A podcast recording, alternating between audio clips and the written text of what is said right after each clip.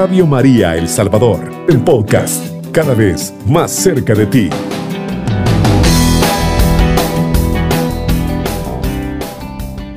Qué bonito poder compartir con ustedes a esta hora estos temas que fortalecen el alma, fortalecen nuestra vida cristiana. Vamos a leer segunda de Corintios eh, capítulo 5, versículo 17. Por esa misma razón, el que está en Cristo es una criatura nueva. Para él lo antiguo ha pasado, un mundo nuevo ha llegado. Palabra de Dios, te alabamos Señor. Por esa misma razón, el que está en Cristo es una criatura nueva. Mire qué bonito, el que está en Cristo es una criatura nueva, es un hombre nuevo, es una mujer renovada, un hombre renovado con el poder del Espíritu Santo. Para él, dice, lo antiguo ha pasado, un mundo nuevo ha llegado. Qué bonito. Lo antiguo es el pecado, amados hermanos. Eso dice, ha pasado. Los vicios, las borracheras, los chambres, eh, todo eso ha pasado. Ya no debemos de acordarnos por el pasado que quedó atrás, ese pasado que nos hizo infelices, ese pasado que nos llevó a vivir en el rencor, en el odio, en el dolor. A ese pasado lo vamos a dejar atrás, a ese, ese pasado lo vamos a enterrar nosotros para que no nos siga haciendo daño. Por esa misma razón, el que está en Cristo es una criatura nueva. Para él lo antiguo ha pasado. Un mundo nuevo ha llegado. Mire qué bonito. Ese mundo nuevo es el anuncio del reino de Dios, de justicia, de paz, de mansedumbre, de dominio propio, de fortaleza. Eso, amados hermanos, es lo que lo nuevo que ha llegado. Eso nuevo que ha llegado es Cristo Jesús que ha llegado a nuestra vida. No hay nada, no hay nada eh, que dé más paz y más seguridad que el descubrir que Dios no solo nos creó, también nos salvó, nos redimió, pero que también nos quiere hacer hombres y mujeres nuevos. Quiere hacer de nosotros criaturas nuevas. Así es, Dios nuestro Padre nos acepta tal como somos, pero nos ama tanto que poco a poco nos va depurando y nos va limpiando de nuestras necesidades y miserias. Dios poco a poco te quiere hacer de nuevo, te quiere hacer a imagen y semejanza suya, amado hermano. Qué bonito. Voy a eh, ilustrar con una pequeña anécdota. Dice eh, esta anécdota de que un día llegó un científico a dar una conferencia en una de las universidades de la ciudad. El salón de aquel centro de enseñanza se llenó a más no poder, más de lo de costumbre. El conferencista comenzó a hablar de la importancia de la ciencia. En un momento dado comenzó a poner en ridículo la historia de la creación del hombre, de acuerdo al libro del Génesis, que es el primer libro de la Biblia. Fíjense ustedes, a quien se le ocurre, decía, em, que Dios pudo haber creado al ser humano de barro, decía el, científico. Eso es una cosa totalmente absurda, decía. No tiene sentido. En ese momento uno de los profesores se levantó y pidió la palabra. Yo no le voy a discutir, estimado señor, dijo el profesor.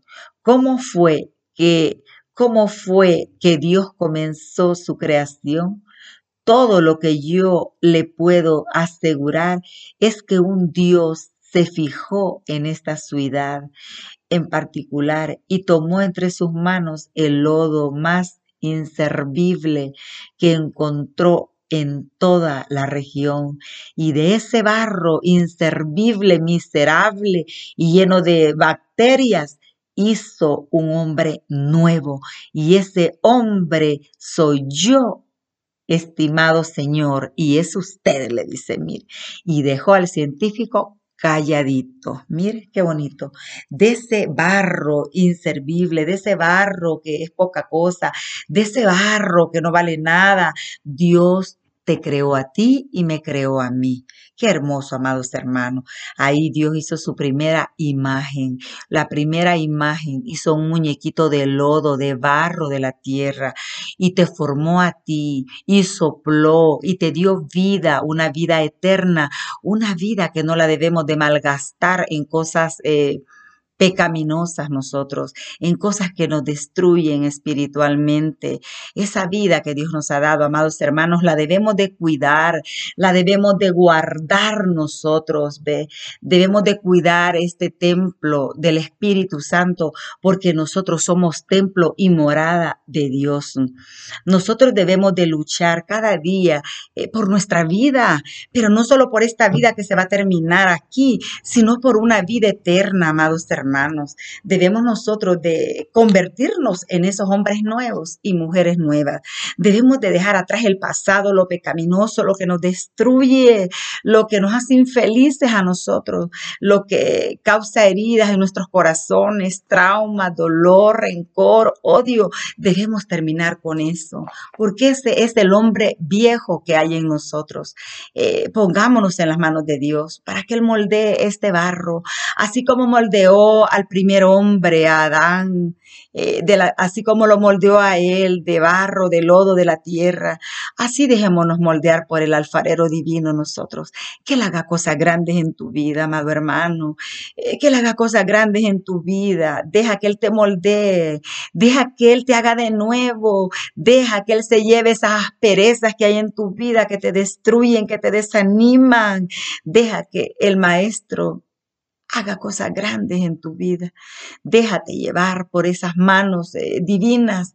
Eh, déjate moldear por el Señor. Deja que Él haga lo que Él quiera de tu vida. Dile, dirígeme tú, Señor, porque yo solo no puedo, porque yo solo me he equivocado una y otra vez, porque he caído, me he tropezado, Señor. Levántame tú con tu gracia. Haz de mí una nueva criatura, Señor. Un hombre que te alabe y que te bendiga. Hombre y una mujer que reconozca tus maravillas, Señor. Eh, dile, transfórmame, Señor. Transforma este barro, Señor, este barro inservible. Quiebrame y hazme de nuevo, Señor. Moldéame. Quiero ser como la arcilla dócil en tus manos, Señor. Purifícame. Santifícame, Señor. Eh, no hay nada eh, que dé más paz y más seguridad que el descubrir que Dios no solo nos creó, sino que también puede hacer de nosotros hombres nuevos, mujeres nuevas. Él puede, eh, puede darnos una nueva oportunidad en nuestra vida y dejar nuestro pasado atrás, que olvidemos el pasado, el rencor, el dolor, los fracasos y que nos levantemos. Dios nuestro Padre nos acepta tal como somos pero nos ama tanto que poco a poco nos va que perfeccionando y nos va limpiando de nuestras necesidades, de nuestra miseria, de esa materia que nos corrompe. Dios poco a poco quiere hacer de nosotros hombres nuevos, mujeres nuevas. Dios quiere hacernos cada día más a su imagen y semejanza. Él quiere reproducir la imagen de su Hijo amado en nosotros, amados hermanos. Deja que el Señor haga de nosotros lo que Él quiera. Entrégale tu vida a Cristo. Entrégale tu vida a Dios. Eh, no te olvides de que un alma tienes, como decía el santo cura de Ars, y si la pierdes, lo has perdido todo. Un alma tienes, ese era el pregón, ese era el anuncio, esa era su predicación. Un alma tienes, y si la pierdes, lo has perdido todo. Un alma tenemos, amados hermanos. No pensemos que la vida... Eh, se acaba aquí. No, la vida no se acaba aquí. Aquí se acaba una parte de nuestra vida y comienza la vida eterna. Aquí se destruye este templo físico y se levanta y se descubre un templo espiritual que va a durar eternamente. Y esa es nuestra alma, el soplo de Dios, el aliento de Dios en nosotros. No solo busquemos cosas materiales, hay personas que viven tan bien aparentemente banqueteando de restaurante en restaurante, compartiendo lujos, eh, paseando. Sí, está bien, pero la vida no solo es eso, amado hermano. La vida es algo más que eso. Qué terrible fuera si todo eso eh, de lo que disfrutamos aparentemente terminar aquí. Lo que tú disfrutas aquí a veces no es nada comparado con la vida eterna, no es nada comparado con la grandeza de ese paraíso en el, en el que Dios quiere colocarte, ese cielo nuevo, esa tierra nueva donde Dios quiere colocarte a ti. Así que aprendamos nosotros a desprendernos de las cosas de este mundo, de las cosas que nos atan, de las cosas que nos conquistan aquí en la tierra. No nos dejemos conquistar por las cosas materiales porque son pasajeras, porque son vanas. A veces eh, amados hermanos, cambiamos nuestra alma por cosas materiales, cambiamos nuestra alma, le vendemos nuestra alma al diablo por los placeres de este mundo. No, amados hermanos, no lleguemos hasta eso. Aprendamos a ofrecerle a Dios las limitaciones.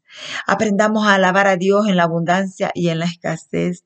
Aprendamos a ver que esta no es la vida eterna, que esto es un desierto y el Señor quiere pulirnos, quiere purificarnos a nosotros, porque Él quiere levantar hombres espirituales, porque Él quiere levantar hombres nuevos y mujeres nuevas. Él quiere que dejemos el pasado atrás, este pasado que nos destruye muchas veces, destruye nuestra paz interior, destruye este este, los valores que tenemos, eh, los morales y espirituales, eh, las cosas materiales a veces destruyen la pureza que hay en nosotros, los valores de la humildad, los valores de la sencillez, de la honestidad. ¿Cuántas personas han llegado a cosas eh, vergonzosas por dinero? Modelos que se desnudan ante cámaras de televisión. Eh, ¿Por qué? Por tener dinero, por tener fama, mujeres eh, valiosas que se han desvalorado tanto, amados hermanos, por el dinero, se han vendido por dinero, han vendido todo por dinero, han perdido la vergüenza, el honor, la honestidad, la dignidad. Tú no eres una cosa, eres una hija de Dios, eres un hijo de Dios. ¿Cuántas veces hemos llegado a cosas extremas, inmorales por tener dinero fácil, pensando que la vida es esta. Esta no es la vida, amado hermano. Esto es un desierto. Esto es una peregrinación hacia la tierra prometida. Dejemos que el Señor haga cosas grandes en nuestras vidas y que nos convierta en esos hombres nuevos y mujeres nuevas. Segunda de Corintios 5, 17. Por esa misma razón, el que está en Cristo es una criatura nueva. Para él lo antiguo ha pasado y un mundo nuevo ha llegado. Bendito sea Dios. Que el Señor le bendiga, amados hermanos, y seamos conquistadores de ese reino de Dios. Muchas bendiciones. Pasen muy buenos días. Alabado sea Jesucristo. Con María por siempre sea alabado. Está escuchando Radio María El Salvador, una voz cristiana en su hogar.